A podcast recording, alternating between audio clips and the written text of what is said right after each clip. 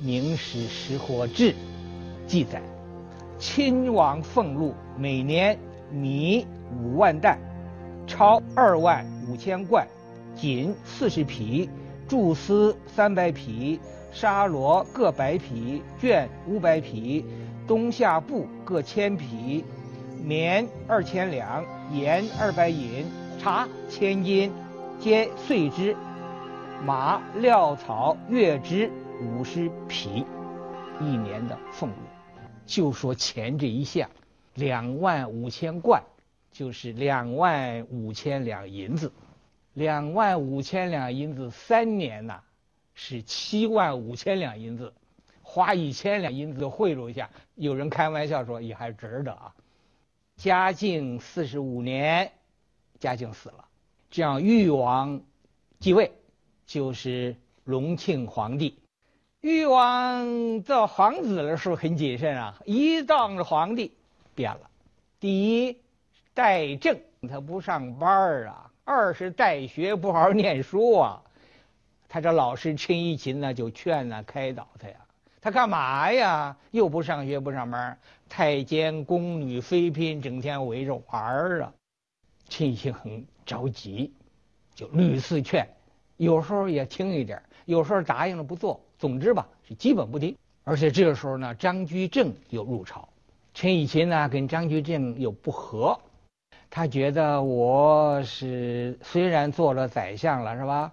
但是我实权也没有，劝皇帝不听，他干脆我身体不好，我回家了。隆庆皇帝就批了，批他告老还乡，临走还赏赐了他一下。明史对他有一个评价很高，说。陈以勤诚心辅导，献纳良多，后显继美，继登相位。什么意思啊？就他儿子很好，他不做宰相了，他儿子接做宰相。他儿子是谁呢？就叫做陈与弼。陈以勤碰上个不爱上朝的隆庆皇帝，同样，陈以勤的儿子陈于弼也碰上了个不爱上朝的皇帝万历。隆庆和万历这对父子皇帝。把陈以勤、陈于璧这对父子宰相难为的够呛。面对隆庆皇帝的代政，陈以勤无奈之下只能告老还乡。那么，面对万历皇帝的代政，陈于璧会怎么办呢？这个陈玉璧中了进士之后，后来就入了翰林院，用他爸爸做宰相。他爸爸退了之后，这个隆庆皇帝呢死得早，万历皇帝又继位。万历皇帝这个时候呢，陈玉璧做宰相。大家注意啊，万历小时候是张居正当老师，万历还比较用功。万历十年，张居正死了之后，是陈玉璧当宰相。这时候他就劝万历皇帝，万历皇帝就不大听了。劝什么呢？就是万历皇帝又代政，陈玉璧就劝万历说：“好好好，接受，但是不做。”有一次万历发火了，言官三十个人。万历皇帝要惩罚他们，陈宇弼呀就给他们求情，万历皇帝不听，还是惩罚。两宫乾清宫、坤宁宫着火了，陈宇弼就拿这说事儿，就请求万历皇帝呀，你要接见大臣，共商国事。万历皇帝还是不理。陈与弼一看，我说你也不听，建议你也不听，干脆我也回家了。万历皇帝不行，你回家有次职不行，你还得接着做。所以陈与弼就很闷呐，建议你，你又不听；我回家辞职，你又不准。就在这个大学士堂啊，就这么站着闷呐，看着那日影啊，就在那叹息呀，也没办法。但是陈与弼啊，突然生病死了，死的时候才五十四岁。陈以勤、陈与弼父子为帝师。父子为宰相，父子都清廉，父子都善终，这在帝制时代也还是不容易的。有人跟他不一样，就是宰相杨廷和和他儿子杨慎，他的经历和结果和陈以勤、陈玉璧父子不同，所以我下面讲第三个题目，就是讲杨廷和和他儿子杨慎。的历史故事。三，宰相之子，有一件事情一说大家都知道，电视剧《三国演义》那主题歌《临江仙》，作者就是杨慎。为了说杨慎，还要把他爸爸杨廷和请出来介绍一下。杨廷和一四五九到一五二九，活了七十一岁，四川新都（今四川成都市新都区）人。杨廷和家有个特点，就是一宰相一状元六进士。杨廷和是宰相，他这儿子杨慎是状元，他父亲是进士，他和他弟弟是进士。他两个儿子是进士，再加上他一个孙子是进士，四代，四代一宰相一状元六进士。杨廷和呀，小时候特别聪明，十九岁中了进士，在他爸爸之前，他先中了进士。中进士之后嘛，就通过庶吉士进了翰林院，就做了皇帝老师。杨廷和身历四朝，成化、弘治、正德、嘉靖。四朝，正德皇帝到嘉靖皇帝初期这段，这杨廷和啊，有三件事情非常重要。第一，特殊时期奏定皇位。杨廷和当宰相，正德皇帝死了。正德皇帝死是死在豹房里头，身边没有人，就俩太监，谁都不知道。一点准备没有，就太后和杨廷和当时是手足无措，一点准备没有。正德皇帝没儿子，谁继承皇位？当朝宰相杨廷和就给皇太后上了一章，什么呢？根据皇明祖训，父死子继，没有儿子怎么办呢？兄终弟继，就来弟弟来继承皇位。弟弟是谁呢？就是他那个堂弟，就是后来这个嘉靖皇帝朱厚熜。这时候朱厚熜在哪？还在湖北的安陆。他把这个意见就奏报到皇太后那儿。皇太后很快就以先皇帝遗诏和皇太后的遗旨两重名义，就又到了杨廷和这儿，这样就宣布。由在安陆那个朱厚熜，就是正德皇帝的从弟，就是堂弟来继承皇位，这是一件大事情。第二，总揽朝政三十八天，皇帝死了，这个消息要报到湖北安陆，湖北那儿朱厚熜启程再来到北京，还得继了皇帝位，你才有皇权。中间整整三十八天，皇位空缺，这段谁主持朝政？就是杨廷和主持三十八天的朝政，这三十八天呢太重要了。杨廷和做了好多的事情，我举两件大家听。第一个就是惩治江彬，就正德皇帝呀晚年太荒唐了，以后我还要讲，荒唐到离谱了。助纣为虐那个奸佞之臣就叫江彬，坏事做尽。杨廷和就和皇太后合着下了一道用太后的遗旨来处置这江彬。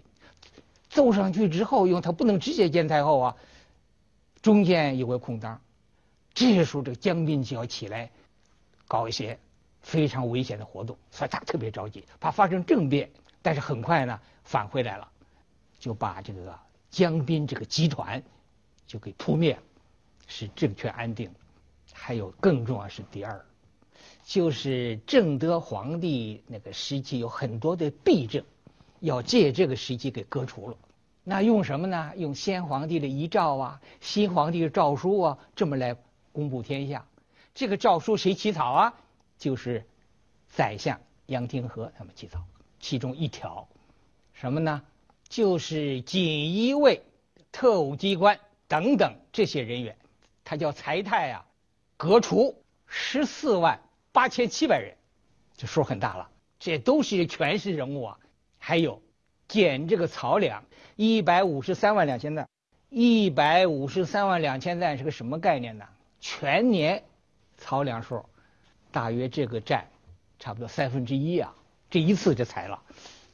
这一来不要紧呐，那些锦衣卫平常骄横惯人家给他裁掉了，饭碗给敲了，接着就跟他拼命了。他在上朝路上就准备把他刺杀暗杀了。好多情况有报道杨廷和这，杨廷和又动用了皇家的营兵，两个营上下朝保护他。说隔出一点事情啊，损害一些人的利益啊，那些人拼命来反抗，不得了。还有第三，大礼仪之争，触犯皇帝。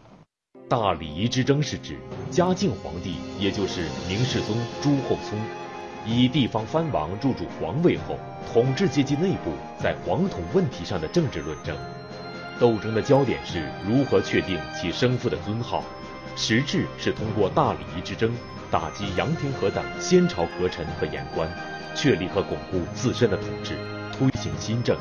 但是嘉靖之所以能够坐上皇帝位，也是因为有杨廷和的力推。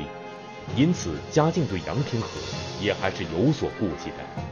那么，嘉靖皇帝会怎么对待杨廷和呢？